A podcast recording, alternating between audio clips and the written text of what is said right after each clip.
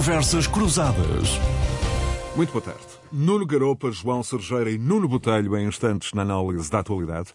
Mais à frente, a visão de António Costa para a União Europeia, a relação do poder político e executivo com os reguladores e a crescente futebolização dos eh, políticos portugueses. Mas a abrir a aprovação do Orçamento de Estado na última sexta-feira num quadro que pode ser classificado como de excessivo eh, otimismo. As dúvidas sobre a guerra, a crise energética e a vaga inflacionista colocam o agravamento do custo de vida como a grande ameaça hum, ao nível de vida dos portugueses em 2023. Das previsões da inflação, a mais pessimista dos organismos de referência é a da OCDE, que aponta para 6,6%, que somado aos 8% deste ano faz com que de 2022 a 2023 hum, o custo eh, de vida se agrave 15%.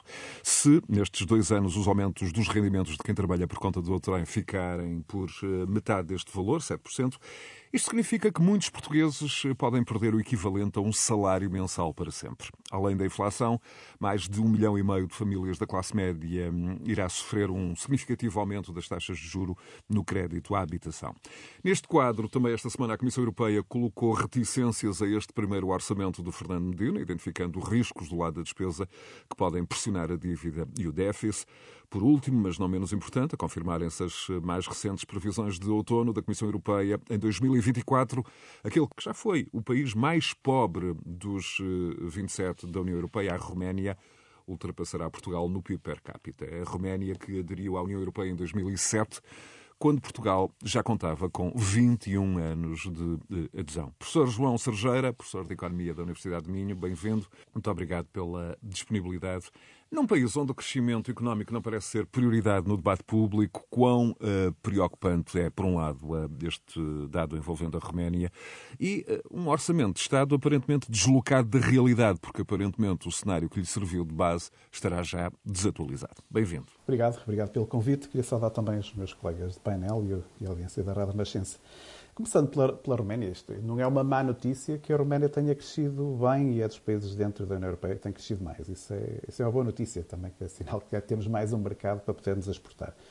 O, o que nos pode levar a pensar é o seguinte, é porque é que a Roménia está a andar tão depressa e nós estamos devagar partindo a Roménia de uma posição muito mais desvantajosa do que Portugal uh, há 20 anos atrás. Portanto, esse é que é o ponto que nos deve preocupar e o que é que levou a Roménia a crescer tão rápido. Bom, só eu recolhi aqui alguns números que, que acho que nos ajudam a perceber isto.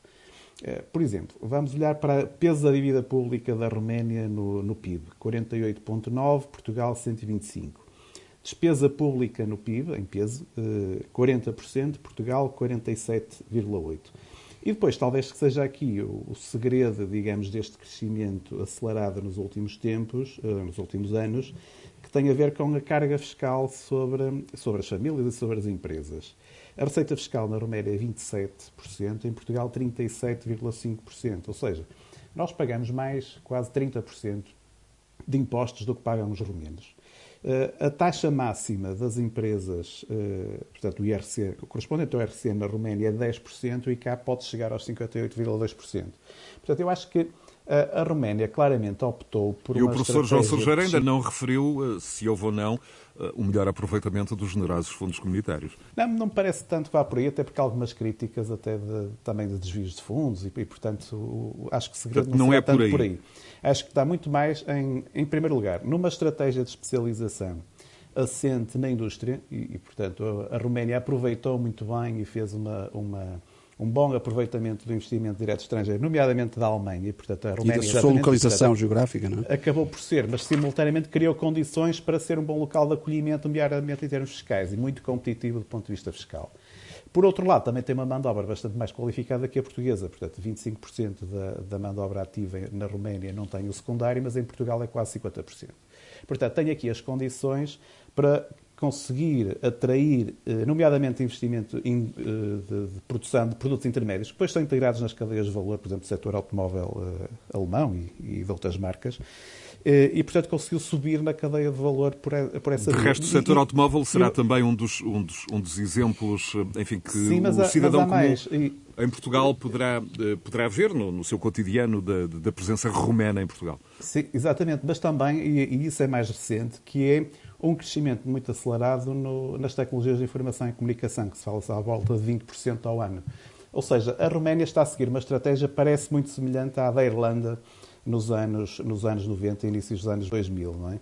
Agora, há aqui um outro lado da moeda. Isto também convém, também, às vezes, colocar estas coisas em perspectiva. Nós claramente temos Até um modelo... aqui parece ter elencado um roteiro que, hum, que Portugal deveria ter seguido devia haver seguido. Agora, isto tem, tem algum custo. Portanto, nós optamos por mais despesa pública, temos também um serviço de dívida muito maior que a Roménia, mas depois, quando olhamos depois para alguns indicadores sociais, a Roménia fica muito pior do que Portugal. E este, talvez todas as pessoas percebem, a esperança de vida na Roménia são 73 anos e em Portugal 81 anos. Ou seja, há um conjunto de serviços públicos que em Portugal acabam, apesar de todas as críticas que possamos fazer, acabam por ter resultados melhores do que tem a situação na Roménia. Depois, quando se compara, por exemplo, o indicador de desenvolvimento humano, que é o indicador das Nações Unidas, que não olha apenas para a questão do PIB e tem também componentes de, de, de qualidade, se quisermos, e, de, e a nível social, seja da desigualdade, seja também da esperança de vida, outros. Portugal está, eh, a Roménia está numa posição 10 pontos, portanto, no ranking, 10 eh, países abaixo, nós estamos em 38º, eles estão em 49º. Portanto, isto para dizer o quê?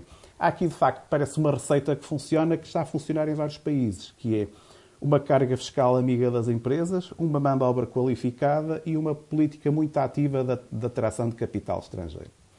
Obviamente, isto com este, esta ressalva de que eh, também uma política de baixa despesa pública também tem algum custo do ponto de vista depois dos serviços sociais a que a população pode, pode ter acesso. E, e, portanto, há este equilibrar da balança que é importante para a receita de crescimento. Agora, mantermos um ritmo de crescimento como o nosso e de especialização, por exemplo, no turismo. A especialização no turismo é ótima para criar emprego, mas, mas não é melhor para aumentar a produtividade e aumentar o crescimento. Aí eh, pode colocar também em risco a tal provisão de serviços públicos na economia portuguesa. Portanto, porque o modelo que temos eh, não será sustentável tal, tal como está. Não é? Muito bem. Nuno Botelho, bem-vindo. Um, temos um quadro um, em que a Europa está em guerra, há também um choque energético. Um, enfim, na tua condição de dirigente de uma associação empresarial, da ACP, Câmara de Comércio e Indústria, como é que olhas, desde logo também, para a contribuição deste orçamento aprovado na última sexta-feira para o crescimento económico? e se este fator uh, Roménia, aqui dissecado pelo João Sergeira, pode funcionar um, com uma espécie de campainha de alarme para, para romper com esta aparente uh, letargia no, no, crescimento em Portugal. Muito boa tarde. Muito boa tarde a todos, aos meus colegas, também aos nossos ouvintes em particular. Um, eu acho que este orçamento, aprovado na passada sexta-feira, não vai uh, alterar em nada a nossa trajetória económica. Uh, de facto, Portugal, ao longo dos anos, tem vindo a perder sucessivamente lugares, digamos assim, no ranking europeu, ano após ano desde 2000, nós temos vindo a perder lugares, temos perdido competitividade e estamos, de facto, cada vez mais na cauda da Europa. Todos nós nos lembramos, há não muitos anos, ouvirmos falar da entrada em 2007 da Roménia na União Europeia e a Roménia era, de facto, um membro da União Europeia muito atrasado, muito, eh, digamos assim, absolutamente obsoleto, e com uh, carências a, a, todos os níveis. Hoje em dia ultrapassa-nos ao nível do PIB. Se do ponto de vista social, e, e concordo inteiramente com o João Sergeira com aquilo que referiu, ainda está atrasado, eu estou em crer que a, a receita da Roménia está correta. E está correta porquê? Porque está primeiro a tratar da economia, a criar condições de competitividade, a criar riqueza, para depois começar a tratar das questões sociais uh, naturalmente.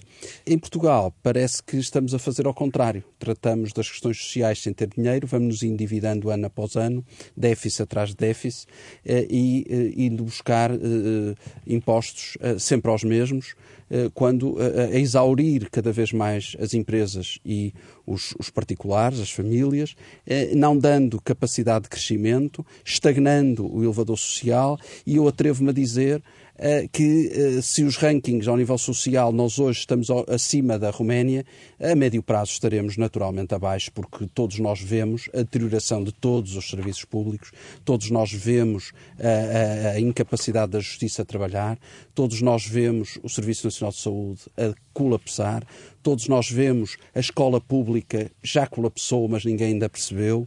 Todos nós vemos as universidades com imensas dificuldades, todos nós vemos os, os, os, investigadores portugueses cada vez com mais dificuldade em obter financiamentos. e, portanto, é, é, é, é demais, é, é por demais evidente as infraestruturas não funcionam, não há dinheiro para infraestruturas, não há dinheiro para transportes, a ferrovia não arranca. Portanto, nós estamos cada vez mais atrasados ao nível da Europa, ao nível da, daquilo que deveria ser a componente do Estado, a componente pública. E depois temos cada vez mais as pessoas centradas em orçamentos atrás de orçamentos, fixados na administração pública e no setor público, o que é absolutamente errado. É uma receita que já se viu que não funciona. Estamos desde 2000 a perder lugares, tal como já disse, e, portanto, desse ponto de vista, eu temo e, e, lamento profundamente que ainda não se tenha olhado para aquilo que se faz lá fora e se veja, e tantas vezes vamos buscar exemplos dos, daquilo que é feito lá fora, mas não se veja, neste caso, eh, aquilo que está a ser feito. E, e, não, e isso não é feito porquê? Porque assim se perdem clientelas, assim se perdem votos e as coisas assim, de facto, é difícil. Muito bem, eu vou já ao Nuno uh, Garopa uh, a Washington, mas ia regressar ao João Sergeira uh, para do ponto de vista uh, social, quão, enfim, deve ser a preocupação com, com, com os próximos uh, uh, dois anos? Nós temos esta referência à perda permanente de um salário, temos também o efeito da subida das taxas de juros nos contratos de crédito à habitação, sobretudo nos mais recentes. O Banco de Portugal calcula que 300 mil famílias tenham subidas mensais superiores a 150 euros e para mais de um milhão de famílias portuguesas que a prestação média aumente à volta de 90 a 100 euros até ao final de 2023. Tudo isto, João, para perceber se o cenário que serve de base a este Orçamento de Estado está ou não já, hum, de alguma forma, desatualizado. Estava, eu acho que já estava desatualizado desde o momento que foi apresentado ainda em outubro, não é? Portanto, a primeira versão já sabíamos, a partir do momento, quando foi apresentado o Orçamento de Estado, a primeira versão, eh, nós já sabíamos que a Alemanha já estava a apontar para uma recessão no próximo ano. E quando a Alemanha apontou uma recessão, que é dos nossos principais mercados, eh, não temos dúvidas nenhumas que ela também vai chegar cá. portanto, a, a, tal ideia do oásis, que de vez em quando aparece na, no debate público português, no debate público talvez mais a nível político, os responsáveis políticos falam como se houvesse aqui um oásis, se houvesse aqui uma Vamos uma passar barleira, ao lado disto. Vamos passar ao lado disto. ao lado. E, portanto, quer dizer, quando os nossos principais clientes, os nossos principais mercados Espanha, por exemplo. Para, para o turismo, a Espanha, etc., então, vão estar numa situação pior, é evidente que isso ia se refletir cá e, portanto, é, é um exercício. Nós já, até já falamos disso relativamente ao orçamento de 2022, não é? Que era claramente uh, de 21, portanto, relativamente às, às, previsões de inflação, portanto, completamente fora daquilo que seria expectável. E, e, mais uma vez temos um orçamento que pode ser de ficção. E, portanto, se há necessidade de compor alguns números nesta fase da aprovação, mas depois a realidade é sempre mais forte do que, do que as intenções. E, e, é isso que vamos ver no próximo ano. Portanto, acho que vamos ver uma quebra da, da, procura forte e com um aumento mesmo do, a nível da qualidade de vida das pessoas, da generalidade das famílias, com uma queda forte. Muito bem. Nuno Garopa. E, e, desculpe, desculpe só interromper, e, só para concluir, e o enorme aumento dos índices de pobreza. Eu acho que isso vai sim, ser sim, muito, sim, muito notório. E daí a tal necessidade dos serviços públicos Exato. funcionarem, porque é Sim, o primeiro... Mas, mas, cada vez mais estão a colapsar, não é? Isso é, é evidente. Mas, mas, concordo, há uma necessidade enorme que isso funcione. Vamos então ao Nuno Garopa, que está em Washington. Nuno, bem-vindo. Ao longo de muitos anos de intervenção pública, para além de, enfim, de, de pontos eh, como a necessidade de reguladores fortes e independentes, eh, como mais à frente vamos ver aqui neste programa, tens insistido eh, na prioridade que deve ser dada ao crescimento. Enfim, num país estagnado há pelo menos duas décadas. E eu pedia-te uma leitura para esta previsão de que a Roménia ultrapassa Portugal no PIB e, evidentemente, a questão também da convergência eh, de Portugal com a União Europeia e como é que esta questão se liga, eh, ou não se liga, com o discurso de António Costa no início da semana em Lisboa, na CNN Summit, enfim, refletindo a, a sua visão sobre a União Europeia do futuro, referindo, entre outros aspectos, no Garopa, que eh, a União Europeia não tem condições financeiras para cumprir com as expectativas dos países que pretendem aderir. Que mensagem é esta de, de, de António Costa? Nuno, bem-vindo. Ora, obrigado. Uh, olá a todos, em particular ao, ao, ao João e ao Nuno, e ao Zé Basta, obviamente, e todo o auditório. Eu, eu, eu, acho, eu começava por dizer, uma vez que tantas vezes aqui se critica António Costa, que me pareceu uh, uma entrevista e um conjunto de pontos de vista bastante objetivos, ao contrário de grandes, da maioria dos comentadores que ficou chocadíssima com as coisas que o Primeiro-Ministro disse talvez porque quando o Primeiro-Ministro diz coisas que realmente são acertadas, os comentadores não, não, não esperam. Mas antes de lá ir, eh, só dois ou três comentários. Um, a, primeira, a primeira é que, evidentemente que é importante a questão da Roménia, mas nós sabemos, pelo menos há cinco anos, que a União Europeia, nos vários relatórios a médio prazo, aliás, como a OCDE, vem indicando que é muito provável que Portugal e a Grécia sejam os países mais pobres da União Europeia até ao final da década, e nesse sentido, esta notícia não é uma novidade. É uma Aliás, crónica de uma ultrapassagem anunciada. Anunciada e até diz que, por acaso, a guerra teve, eh, agora vou dizer entre aspas, a sorte de desacelerar as economias húngara, polaca e eslovaca, senão estaríamos também já claramente atrás desses países e, portanto, estaríamos a competir com a Bulgária eh, para já convergir para o último lugar da, da, lista. E, portanto, desse ponto de vista, Exatamente. é uma crónica anunciada. Penso que até ao final da década, um bocadinho mais à frente que a Grécia, um bocadinho mais atrás que a Grécia, um bocadinho mais à frente que a Bulgária, um bocadinho mais... vamos estar entre os três países mais pobres da União Europeia.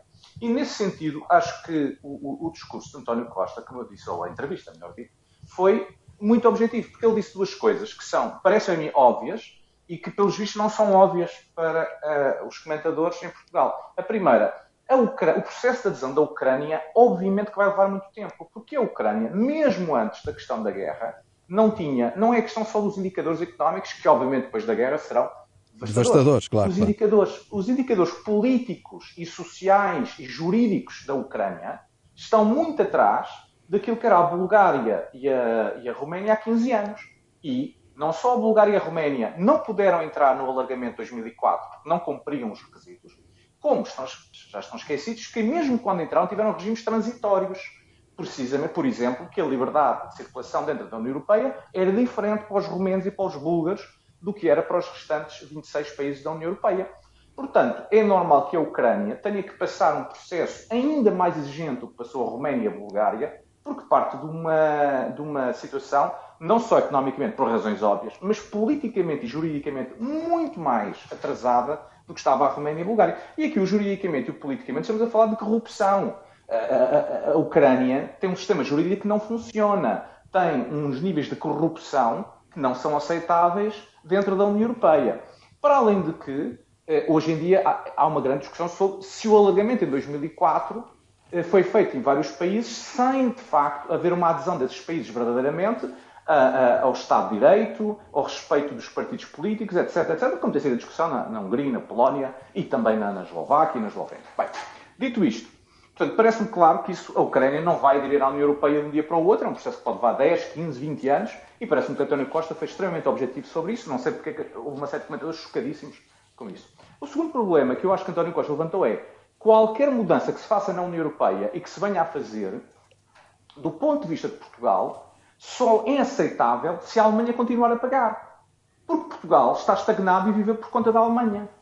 Ora, se a Alemanha deixar de pagar, qualquer, qualquer alteração que se faça na, na, na União Europeia significa que a Alemanha, a Holanda e os países nórdicos deixam de subsidiar a economia portuguesa, então é uma tragédia, porque nós vivemos de subsídios da União Europeia. E isso, evidentemente, é o que ele veio dizer. É óbvio que, do ponto de vista do interesse de Portugal, não interessa qualquer reforma da União Europeia que altere o modo de financiamento da União Europeia de modo a magoar a subsídio dependência que Portugal tem. Reparem, isto foi dito já publicamente pela própria comissária eh, portuguesa na, na, na, União Europeia, a Elisa Ferreira, que veio dizer que Portugal há 20 anos vive de subsídios e tem que continuar outros 20 anos a viver de subsídios, porque não tem condições económicas para se libertar desta relação de subsídio-dependência que tem com a União Europeia. E, portanto, o que ele vem dizer é Estamos óbvio. a falar então do risco de Portugal uh, entrar numa espécie de corrida aos subsídios com alguns dos países da Europa do Leste. Parece evidente, é isso que ele vem dizer. Agora, podemos criticar e dizer isto é triste, porque ao fim de 40 anos da União Europeia continuamos assim, porque desperdiçámos 40 anos, porque estamos numa situação muito complicada. Tudo isso são valorizações da situação. Agora, a situação é objetivamente essa e foi isso que ele disse. Portanto, qualquer alteração ao modo de estruturação, de governança e de financiamento da União Europeia que ponha em causa a posição de Portugal como subsídio dependente terá consequências trágicas para Portugal, independentemente do governo que esteja na altura no poder, seja o PS, o PSD ou quem venha aí. E eu acho que isso é de louvar que, que o Primeiro-Ministro e outras figuras públicas, como já disse a Comissária Elisa Ferreira e outros, comecem a dizer que realmente Portugal é um país que vive dependente da União Europeia e não tem condições de soberania uh, dos seus credores e da, União, e da União Europeia. E, portanto, estamos a criticar dizendo é uma vergonha porque isto não devia ser assim, é uma vergonha porque devíamos ter feito as reformas estruturais, é uma vergonha porque devíamos ter aproveitado os fundos, pois, mas as opções foram as que foram, e aí volto sempre aqui, como já sabem também, os nossos ouvintes aqui da Rádio Renascença, há a responsabilidade da classe política e há a responsabilidade dos eleitores que votaram nos vários partidos que fizeram isto. E, portanto, também não claro. percebo agora, de repente, porque é que devemos culpar sempre António Costa. É António Costa, Partido Socialista, uh, os partidos democráticos e os eleitores que não querem mudar. E, e estamos agora na situação que estamos. Uh, Nuno Garopa, uh, António Costa aludia a uma reestruturação profunda da União Europeia, mas também não, não foi propriamente muito claro uh, quanto ao tipo de reestruturação que defende. a minha pergunta é: é viável, nesta altura, também alguma, alguma tentativa de mudar a arquitetura institucional europeia no curto, no médio prazo, ou é até necessária? Pergunto isto com com enfim, um pano de fundo, um background de quatro grandes crises sem alterações enfim, de monta aos tratados. Estamos a falar da crise das dívidas soberanas hum, do início da década, da pandemia, das questões energéticas agora atuais, e, evidentemente, a guerra da Ucrânia. O ponto é, não parece que a resposta a qualquer eh, destas crises tenha sido, eh, enfim, condicionada ou limitada pela arquitetura institucional existente. Pergunto. Não, não parece que tenha sido limitada pela arquitetura existente. A questão é que a União Europeia funciona e vai funcionando enquanto a sua maior economia for um motor dessa União Europeia. E um motor a dois níveis. Um motor em termos económicos, no, no fundo, levar toda a União Europeia atrás da economia alemã, e depois, enquanto, obviamente, eh, quem paga é a União Europeia. O problema que se está a colocar, e eu acho que estes próximos 4, 5 anos vão ser complicados, é que a economia alemã estagnou já vinha a estagnar antes do Covid, estagnou com o Covid e, obviamente, vai ter um inverno duríssimo em, em virtude da guerra. E a questão é saber se isso significa que a Alemanha começa a mudar a sua atitude em relação à União Europeia. É evidente que, neste momento, o governo, em particular o SPD, é extraordinariamente impopular. Isso, evidentemente, reflete eh, a situação económica, mas é também evidente que a CDU, o Partido Alternativo, uh, inclusive um dos aliados do governo, do FPD, já tem hoje um discurso completamente diferente. Há cinco anos a dizer nós temos que parar de financiar a União Europeia. A prioridade são os alemães, a prioridade não é a União Europeia. Se essa conjuntura política de facto se reforçar em atos de eleições regionais e federais nos próximos 3, 4 anos, é evidente que há uma alteração substantiva do real político da Alemanha e isso terá consequências para dentro uh, da União Europeia.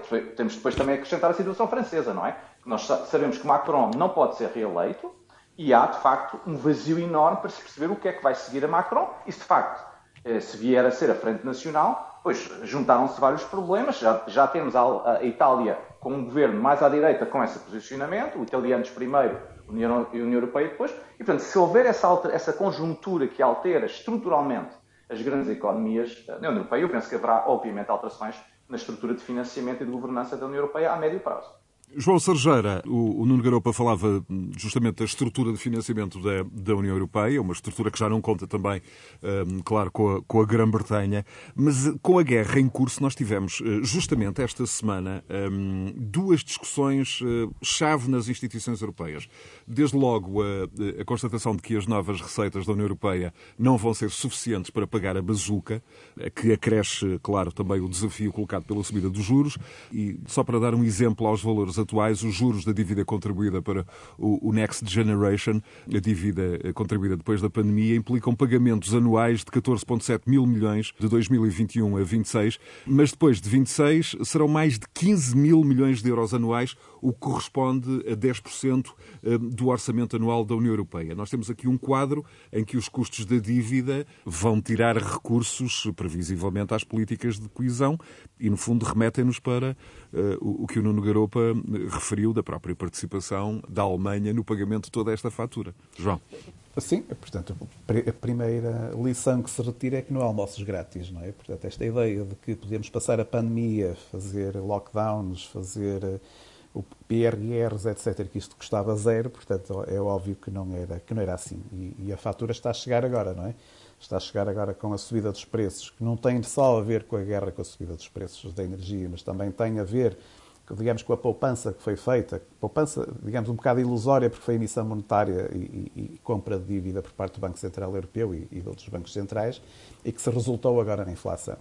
E, também com agora o pagamento dos, dos, juros e dos encargos de dívida assumidos. Apesar disso, não me parece 15 mil milhões de euros dentro da economia europeia como um todo que seja algo que seja ingerível. Não, não é, portanto, não estamos a falar de valores que, que possam colocar em causa sequer a coesão europeia, desde que haja vontade política para isso.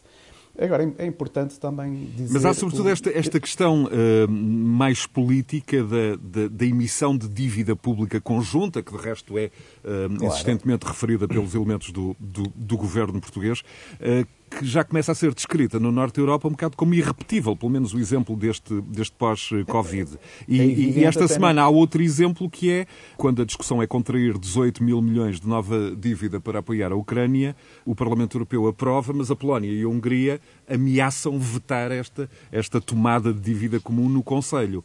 Eh, portanto, temos aqui também estas, estas questões marcadas pelas diferenças regionais, por um lado, e também pelo velho embate norte-sul. E não só, quer dizer, essa questão da, da, da Polónia, portanto, os países vizinhos também são os países que estão a sofrer mais com a própria guerra, não só pela subida dos preços, mas pelo influxo enorme de de refugiados. A Polónia acolheu mais de um milhão de refugiados. Isso é um custo que o país também está, também está a absorver. E, portanto, há aqui, por um lado, há aqui um, um, cansaço da guerra. E este cansaço da guerra vai aumentar agora durante o inverno. Eu chamava só, só, só atenção, só para ilustrar, que este cansaço da guerra não é só cansaço psicológico, é também um cansaço físico. Há uma, uma, uma, uma reportagem muito interessante que saiu no Economist em que mostra que os efeitos da subida dos preços da energia, nomeadamente energia elétrica e gás, e os efeitos que isso tem em termos do não aquecimento das residências na Europa pode levar a um custo em vidas humanas superior ao custo da guerra. Isto é, isto é um dado interessante, porque não, é, não são mortes que se vêem, isto é, não aparecem na televisão como, como associadas a uma, um, à guerra, portanto às, às, explosões, aos bombardeamentos, mas são mortes que se dão de forma silenciosa. O, o, o, podemos estar a falar de um acréscimo de mortalidade na Europa acima de 300 mil uh, uh, óbitos, portanto, para este ano.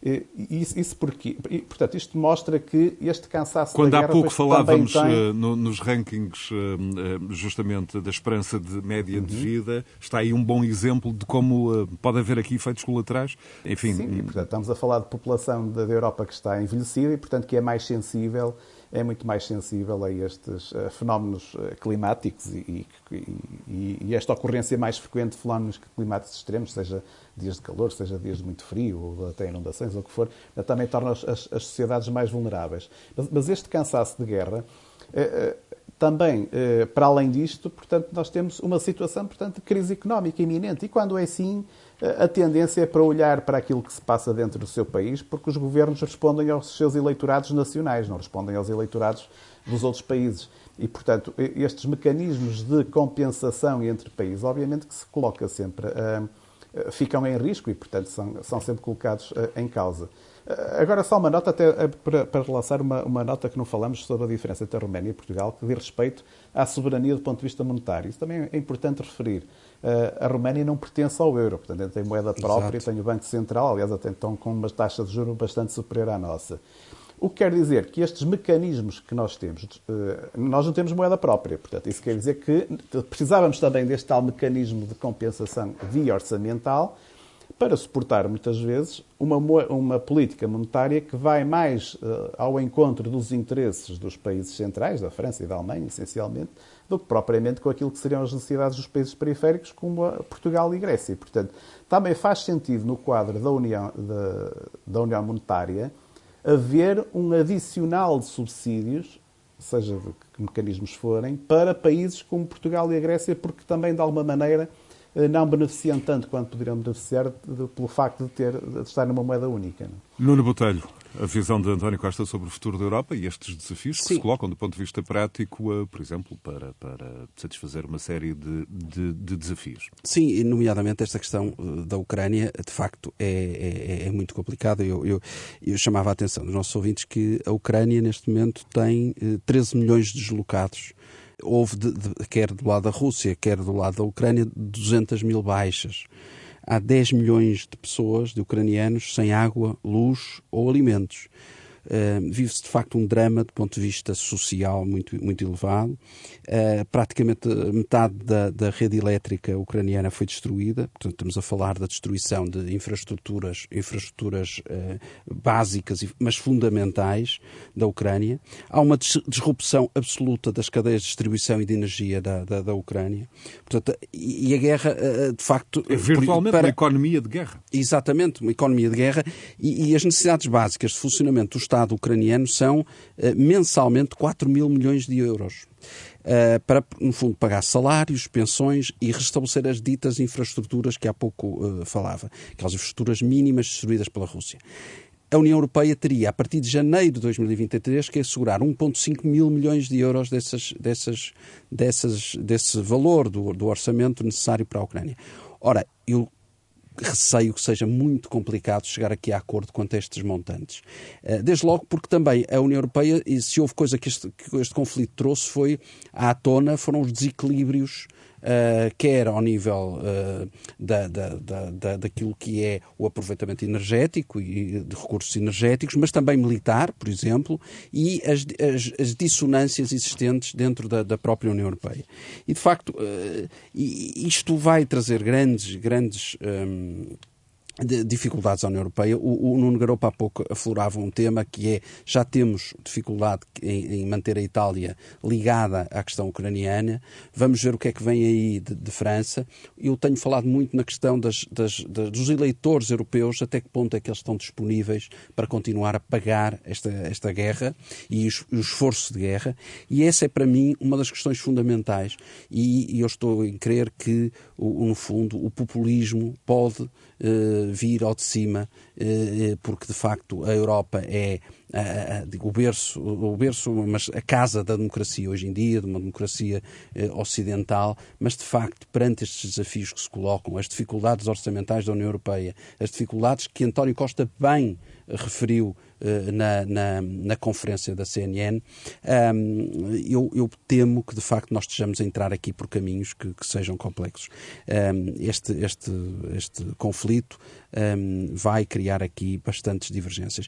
E nós temos uma superpotência uh, europeia com enormes dificuldades e, e, com enorme dificuldade em continuar a bancar a situação que é a Alemanha. Enquanto a Alemanha não sair da, da crise em que está, uh, os alemães vão, não vão ver com bons olhos que o seu governo continua a apoiar esta questão toda europeia. E, portanto, desse ponto de vista, vejo isto com muita dificuldade. Muito bem. Na agenda doméstica, um, enfim, já o referimos ao longo das últimas semanas, uh, o livro do ex-governador do Banco de Portugal continua a causar uh, ondas de choque o, o, antigo governador decidiu dar a sua própria uh, versão de um mandato onde não faltam uh, casos uh, polémicos e o livro tem sido, nos últimos tempos, um, um problema político para o Primeiro-Ministro que contesta as acusações. Nuno Garopa, já muito se debateu aqui neste espaço a questão da revelação, enfim, de memórias de atores políticos e, e, e públicos, algo comum em democracias consolidadas, mas não tanto em Portugal.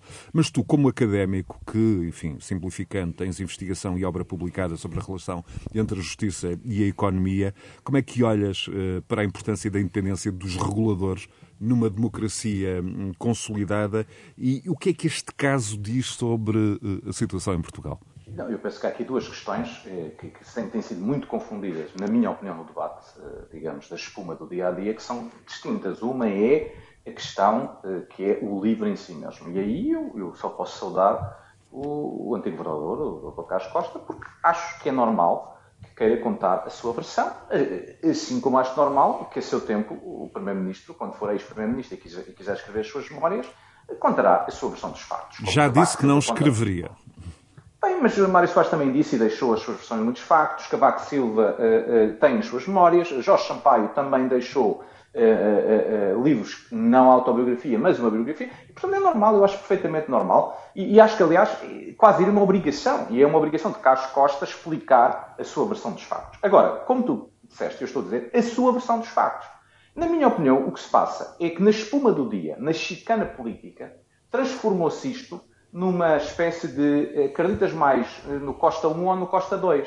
Qual é o Costa que tu gostas mais? Ou no Costa, direita, ou no Costa bom ou no Costa mau. Desculpa. Exato. Se tu és de direita, acreditas no Carlos. Se tu és de esquerda, acreditas é, no António. É. E agora vamos todos fazer um arraial e vamos conversar sobre isto. Quando, na verdade, o próprio livro aponta uh, questões muito concretas e, na minha opinião, uh, muito graves, uh, que nos deveriam refletir e que ninguém fez reflexão. Por exemplo, o tal capítulo em que se fala de Isabel dos Santos e é em que há, de facto, o episódio que, que, Carlos Costa diz que houve e que António Costa nega. No fundo, não nega, no fundo, a questão é o que é que foi dito, porque já se percebeu que houve conversas, obviamente, é normal que assim seja, a questão é o conteúdo dessas conversas. Mas o, o capítulo também diz uma coisa muito interessante que toda a gente escamoteou. É que diz que desde então, portanto, desde 2018, estão abertos 27 inquéritos no Ministério Público à empresária Isabel dos Santos, nenhum dos quais produziu ainda sequer o Estatuto de Arguida.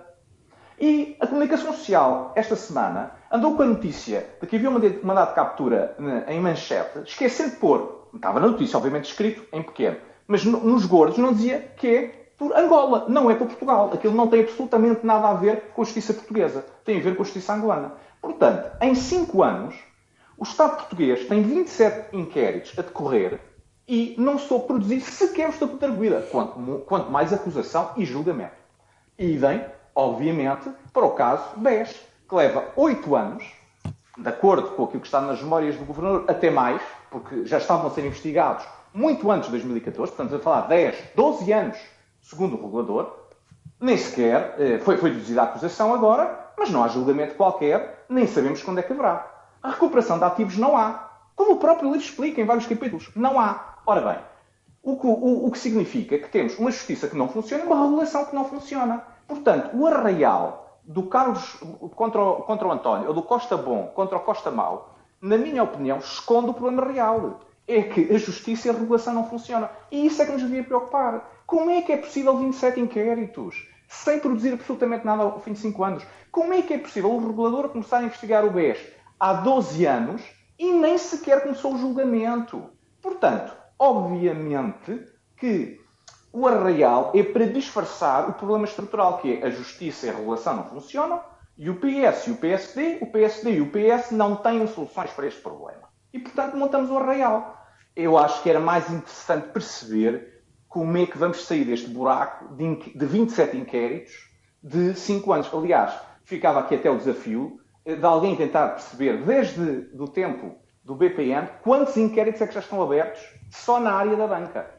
Porque eu temo que estamos a falar de 50 a 100 inquéritos para cima, já não vamos falar da classe política, porque aí devemos estar já nas quatro uh, dígitos de inquéritos, e o que nós vemos é absolutamente nada de nada em termos de resultados. Isso significa que, por um lado, continuamos a não resolver o problema e, por outro, temos um problema. Evidentemente que uh, estamos a gastar recursos, não é? Porque estes inquéritos custam dinheiro e se é para produzir nada, não sei se é do interesse nacional manter o regulador e a justiça a fazer este tipo de inquéritos e este tipo de investigações. Nuno, uh, numa reação não tão, não, ou numa visão não tão macro, mas mais micro, como é que analisas a, a reação política, enfim, do PSD, neste caso?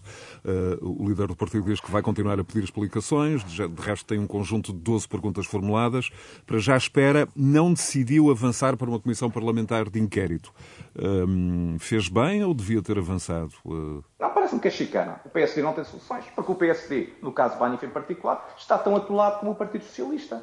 Ora, o, o PSD tem que ter soluções. Não tem. Isto é chicana. Está ao nível do Chega. A única coisa que o Chega é mais descarado que o PSD. Eu quero ouvir o PSD ter soluções. O PSD não tem soluções para nada. Vai fazer uma revisão constitucional em que tem o projeto mais ambicioso e sobre estes temas não tem a mais pequena relevância. Portanto, ou seja, vamos mudar a aparência para ficar tudo na mesma. Quando o PSD, o Chega, a Iniciativa Liberal tiverem de facto soluções para os problemas, que os apresentem. Quando não têm, apostam na chicana. Ainda, ainda neste, neste âmbito uh, mais político, uh, do outro lado temos vozes do Partido Socialista, o primeiro-ministro incluído no último fim de semana, um, eh, a deixar declarações públicas como uh, não nos perdoam a maioria absoluta, noutros casos, fontes do Partido Socialista a serem citadas nos jornais como dando conta do desconforto um, face à, à, à, atitude do Ministério Público, com o timing de algumas acusações. Há aqui algum ensaio do regresso da teoria da cabala? Como é que isto do lado do PS também pode ser ah, eu visto? Penso que sim. Aliás, já ouvi essa palavra, não sei se foi o líder parlamentar ou quem foi, já se insistiu na palavra cabala. Portanto, isso é o regresso também daquilo que já era o discurso no tempo de José Sócrates. Uh, também é chicana. Há aqui um ponto, contudo, que é muito importante. E que é um ponto que os partidos não resolveram e temo já não vão conseguir resolver, que é, neste momento, como as regras processuais em Portugal são as que são, que podiam não ser, e tiveram mais que tempo nos últimos 20 anos para as alterar, por exemplo, criando sistemas de afuramento como os espanhóis têm, mas foi ridicularizado em Portugal quando alguém, eu, propôs isso em 2009 e 2010. Neste momento, os partidos dependem de uma bomba relógica do Ministério Público. O Ministério Público pode constituir, seja quem for arguído em qualquer momento. E dado o nível de denúncias anónimas que há do Ministério Público, que atingem todo o governo, mas como atingem a Câmara Municipal de Lisboa, os partidos, as câmaras, as pessoas estão completamente sujeitas a ser constituídas arguídas a qualquer momento. Isto cria um enorme problema, nomeadamente ao Primeiro-Ministro. Imaginemos que o Ministério Público decide, de facto, caso denúncias anónimas, ir investigar a situação do Manif e constituir arguído o Primeiro-Ministro.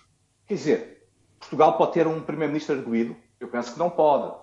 Eh, enfim, já andam teorias nos jornais a dizer que sim. Que Isto leva-nos leva à, à, entrevista esta semana de, de, Miguel Poiares Maduro aqui à Renascença e ao público, que hum, dizia que se António Costa interferiu no BIC, enfim, isso é razão suficiente para questionar a sua continuidade no governo. Portanto, aqui Com quase certeza, um acelerar do ciclo político.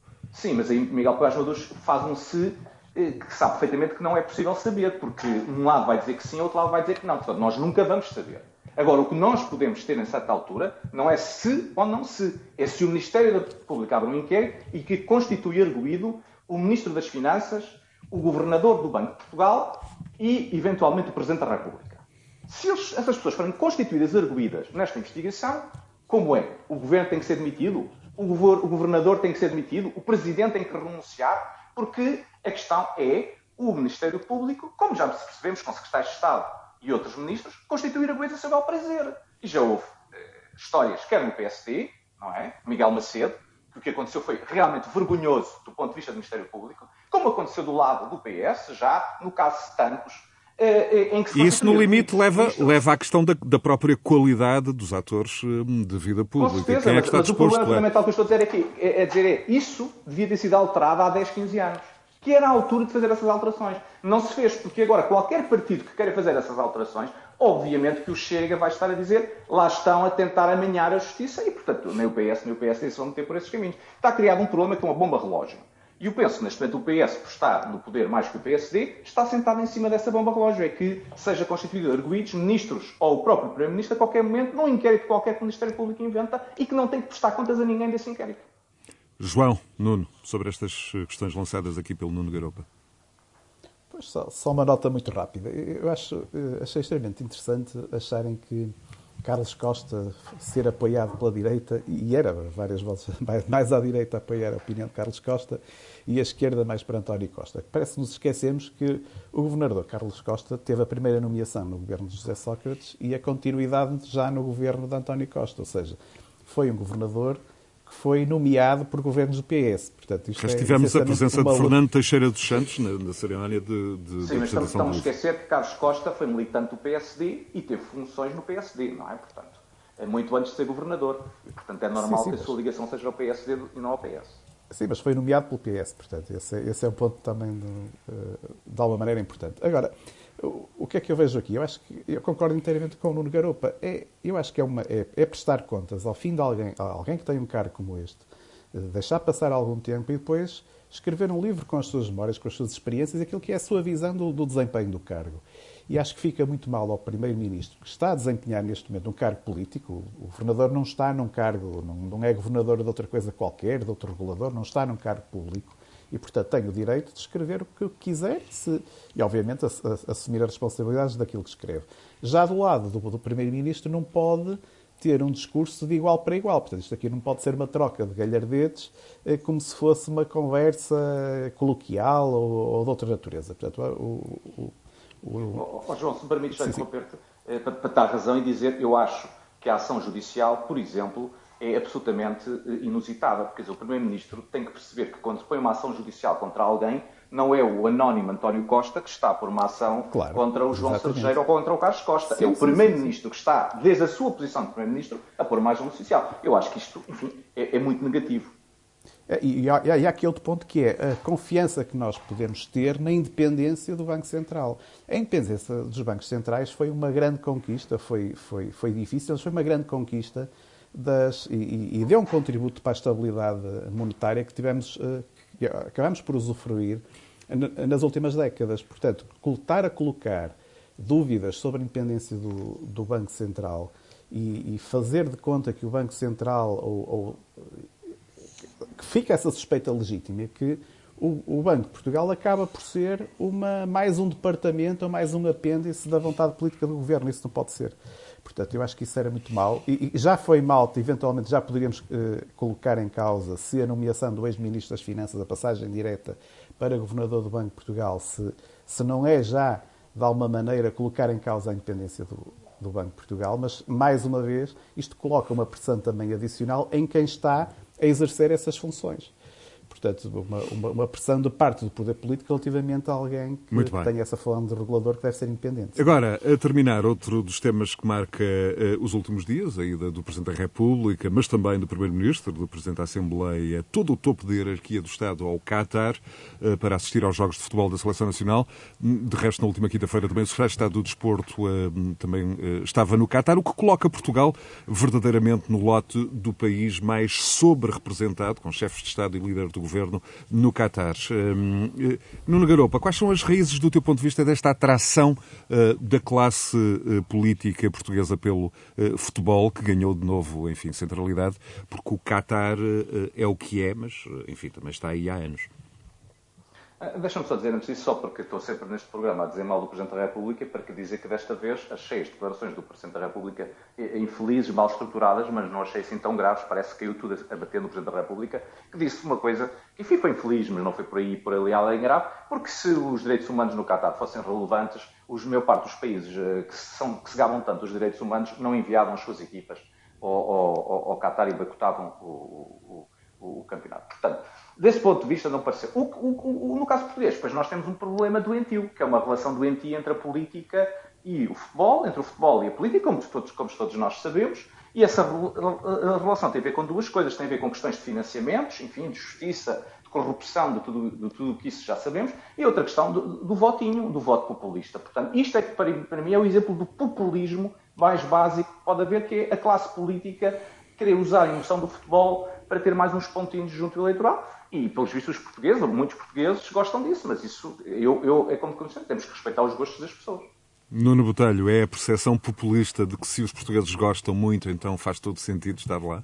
É. Quando digo estar lá, nas tribunas, de Sim, uma forma geral, eu, do, dos jogos de futebol. Eu, por acaso, uh, concordando com o Nuno no que à declaração do Sr. Presidente da República diz respeito, ou seja, que o Sr. Presidente da República não, não se mostrou demasiado escandalizado, digamos assim, com a questão dos direitos humanos, porque se nós fôssemos rigorosos, e eu aí tenho que ser uh, claro, também estaríamos uh, preocupados com o que se passa em Angola, por exemplo, e não estamos, não, não nos vejo, e é um, um país com o qual temos uma relação muito, muito mais, muito mais profunda do que propriamente o Qatar, por exemplo. E os direitos humanos são violados lá uh, diariamente.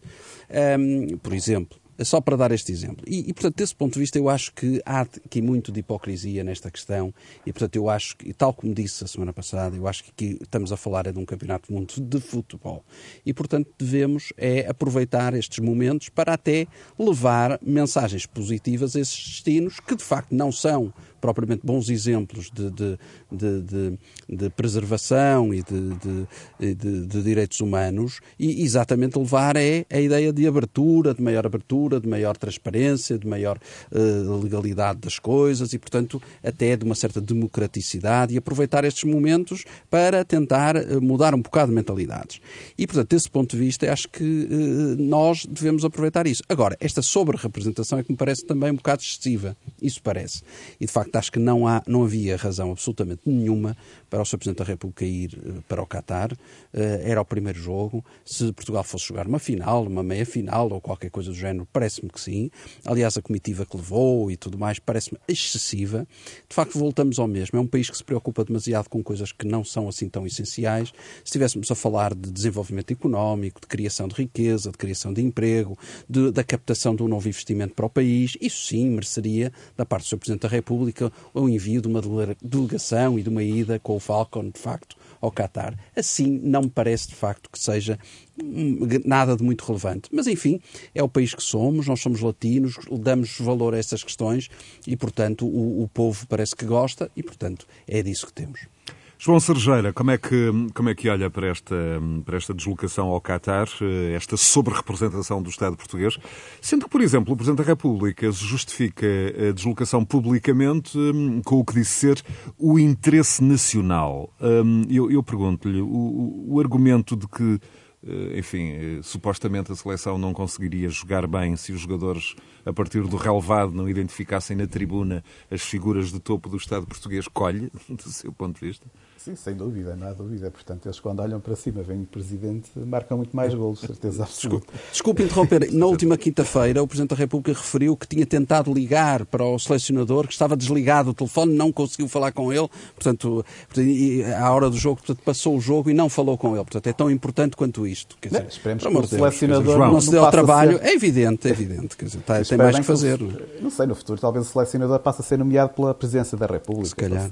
Pode, pode ser uma possibilidade. Não, mas, só, mas só uma nota que é, parece que às vezes os políticos não aprendem. Eu lembro, houve uma altura, naquela altura da Pito Dourada, etc., que criou-se ali algum desligamento dos políticos aos clubes de futebol domésticos, por assim dizer. Começou ali a haver alguma, algum maior distanciamento, começou-se a perceber que esta mistura política e futebol, por vezes, não, não resulta bem.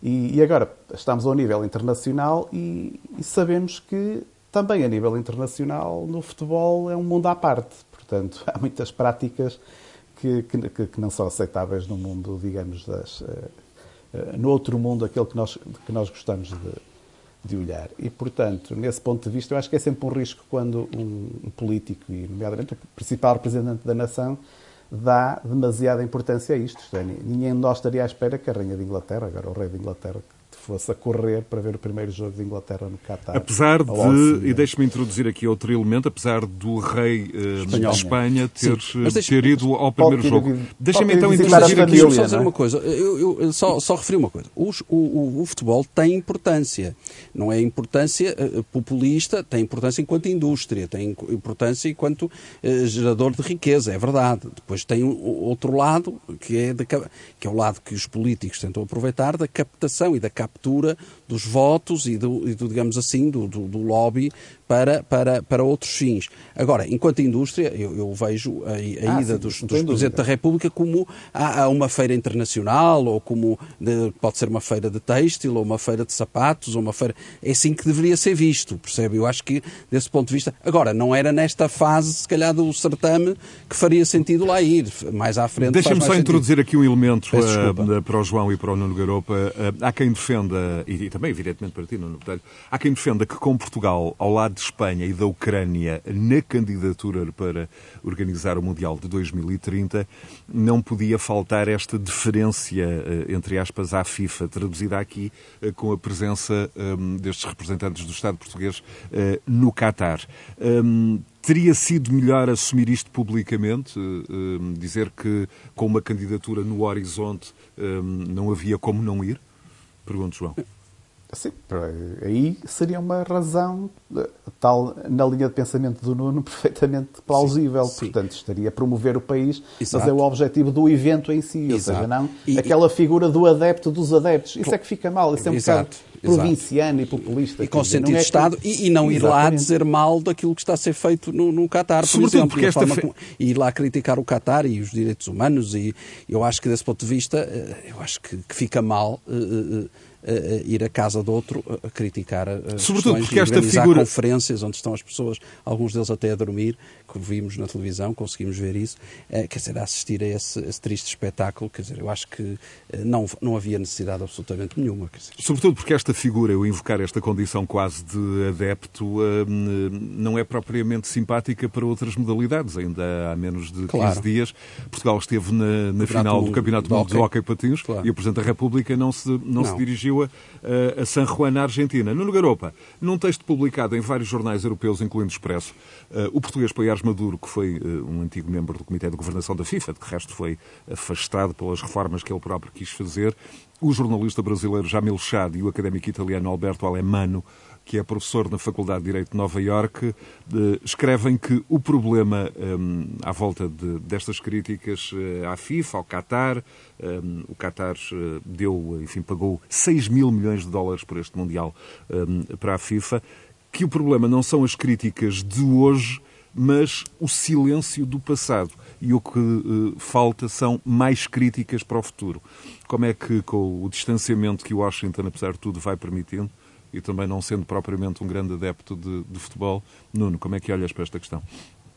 Não, eu penso que é uma questão estrutural e que, e, e que de alguma maneira, uh, aliás, o próprio Miguel Pérez Maduro já tem falado dessa questão várias vezes e, e portanto, não, vale, não, não tenho muito a acrescentar a isso. O, o, que me parece, mais uma vez, nesta discussão que nós estamos a ter, uh, reflete é que, talvez, se a questão de facto tem a ver com a possibilidade de Portugal vir a ser um dos co-organizadores no futuro de um evento da FIFA, talvez fosse mais útil irmos pensar no 2004 porque o 2004 era a solução dos problemas portugueses, os 10 estádios, um investimento brutal, íamos ser uma potência, aquilo era uma prioridade nacional. Bem, depois sabemos que mandaram várias câmaras eh, municipais falidas a pagar os estádios, os problemas que isso criaram uh, no Algarve, em Aveiro, em Braga. Em Braga, etc, muitos etc, deles etc. ainda estão a ser pagos, por exemplo. Bem, portanto, o normal era que se pensasse, bem, dado o desastre que foi 2004 em termos orçamentais e financeiros, nós queremos fazer uma coisa destas no futuro? E eu admito que sim, que os portugueses digam sim, sim, nós queremos pagar mais impostos